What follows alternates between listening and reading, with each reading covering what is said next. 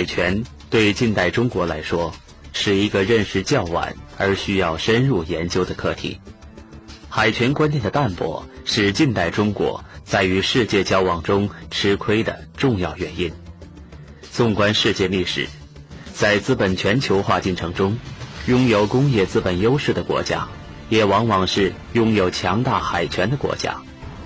从军事史来说，制海权更是古今大国兴衰的重要杠杆之一。本期档案揭秘为您讲述的是世界海洋强国海权的兴衰演变。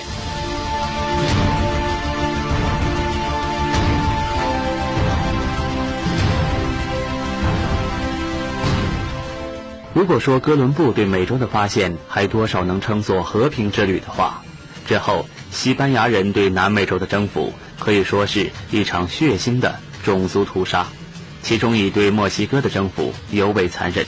当时的墨西哥处于阿兹特克人的统治下，他们建立了一个北起德克萨斯和新墨西哥，南至哥斯达黎加的庞大帝国，生活宁静而富足。不过，这一切随着西班牙人科尔特斯的到来而彻底改变了。科尔特斯于1519年4月在墨西哥登陆，他是一个典型的冒险家。上岸伊始就下令毁坏所有船只，以断绝士兵后退之心，大有破釜沉舟之势。11月8号，科尔特斯的大军兵临统治墨西哥的阿斯特克人的都城特诺奇提兰特城下。国王蒙特祖玛充满善意的开门迎接，但却被囚禁起来。蒙特祖玛为了保全性命，下令阿斯特克人不得抵抗。不过，由于西班牙人滥杀无辜，激起了人们的愤怒。在一位祭司的领导下，阿斯特克人奋起反抗，把西班牙人围困在王宫中。懦弱的国王蒙特祖玛奉科尔特斯之命出面调停，被人用乱石砸死。同时，西班牙人科尔特斯的军队也损失惨重。一五二零年底，科尔特斯率八百名西班牙士兵和两千五百名印第安士兵卷土重来，陆续抵达的还有六万多科尔特斯游说而来的印第安联军。攻城战进行的异常惨烈。尽管阿兹特克人做出了英勇抵抗，但由于水源粮源断绝，特诺奇提兰特城在坚守七十五天后，最终被攻破。这期间，曾经统治墨西哥的阿兹特克人共战死、饿死、病死达二十四万人之多，尸体遍布城市角落，竟无处下脚。科尔特斯征服墨西哥的速度，其实也就是西班牙人征服南美洲的速度。他和葡萄牙在东方商业扩张的速度不相上下。之后不久，皮萨罗击败了印加帝国，征服秘鲁；弗拉迪维亚征服了智利。到1550年，西班牙人已经征服了巴西除外的整个南美洲。对中南美洲的征服有助于西班牙牢牢确立海上霸权，而这一点成为西班牙富国强兵的重要保障。据估计。一五二一年到一五四四年间，西班牙平均每年从拉丁美洲运回黄金两千九百公斤，白银三点零七万公斤。一五四五年到一五六零年间，这一数字激增为黄金五千五百公斤，白银二十四点六万公斤。到十六世纪末，世界金银总产量中有百分之八十三被西班牙占有。此外，廉价的印第安劳动力和兴旺发达的种植园经济，更是为西班牙带来了数不尽的财富。不仅如此，对海上贸易的控制使西班牙人往往能获得高利润。海外贸易所带来的国库充盈，使西班牙有能力发展强大的海上力量。一五八八年，花费一千万金币打造的无敌舰队，成为西班牙维持海权的重要力量。至此。西班牙人已经建立了欧洲历史上第一个海上殖民贸易帝国，使之足以独步全欧，笑傲群雄。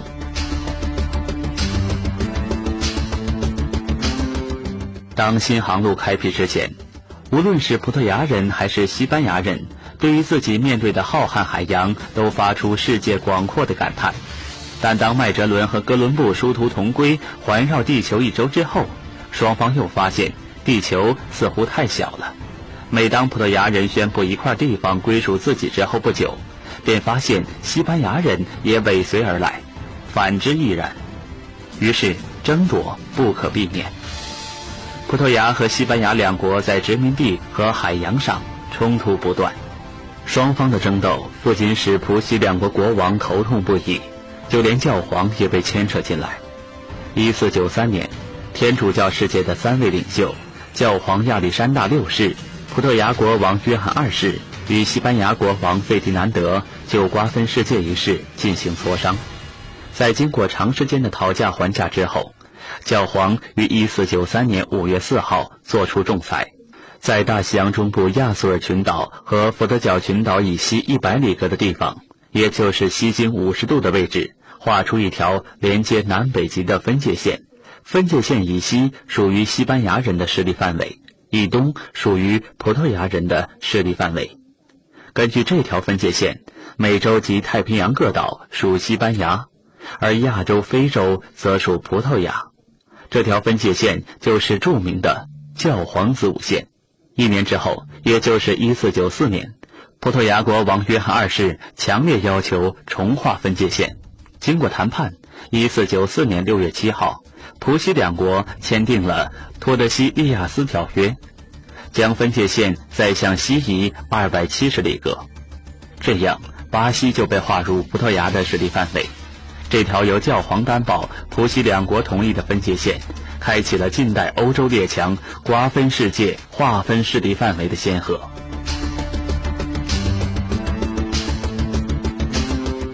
十六世纪时。葡萄牙和西班牙在欧洲的海外事业中遥遥领先，从东方的香料贸易和美洲的盐矿、大庄园和种植场中获得了巨大的财富。但是到16世纪末，葡西两国却从领先地位急速倒退。伊比利亚双雄衰落的一个原因是他们放松了赖以维系其民族强大的海权，开始了陆地上的对外扩张。1578年6月。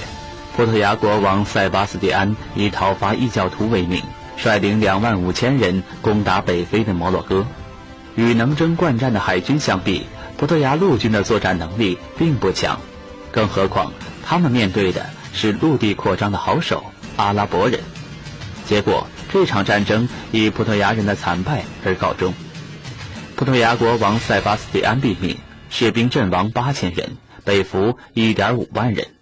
同样，西班牙的人力和财富也在反对新教徒的战争中，在反对强悍的土耳其人的数次战役中，以及在反对皇室家族，特别是法国人的竞争中被损耗殆尽。然而，透过这一表面原因，我们看到的是伊比利亚国家经济体制的落后。当时，荷兰、英国和北欧的资本主义经济蓬勃发展，推动它的主要动力是一般平民的需要。而伊比利亚国家的海外贸易，从本质上来说是奢侈品贸易，它满足的对象是国内的少数富人。因此，在当时的欧洲，葡萄牙和西班牙并不能凭借一种外向型经济而居于资本主义经济体系的中心。这样看来，尽管伊比利亚国家能够率先从事海外扩张，但由于缺少经济实力和经济动力做后盾，他们并不能有效地利用他们的海权。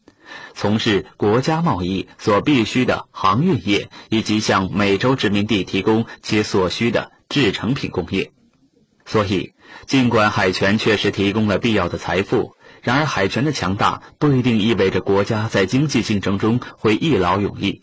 但对葡萄牙和西班牙而言，海权强大所带来的足够财富，却成为阻挡他们进行制度改革的罪魁祸首。这或许是葡萄牙和西班牙在繁荣百年后突然的、无可挽回的衰落的根本原因。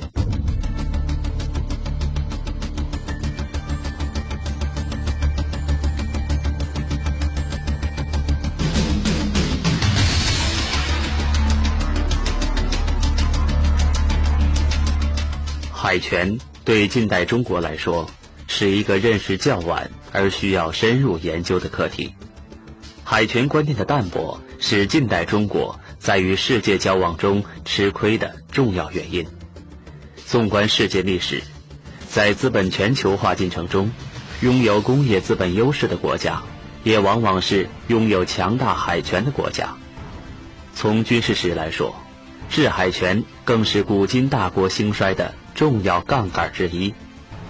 本期档案揭秘为您讲述的是世界海洋强国海权的兴衰演变。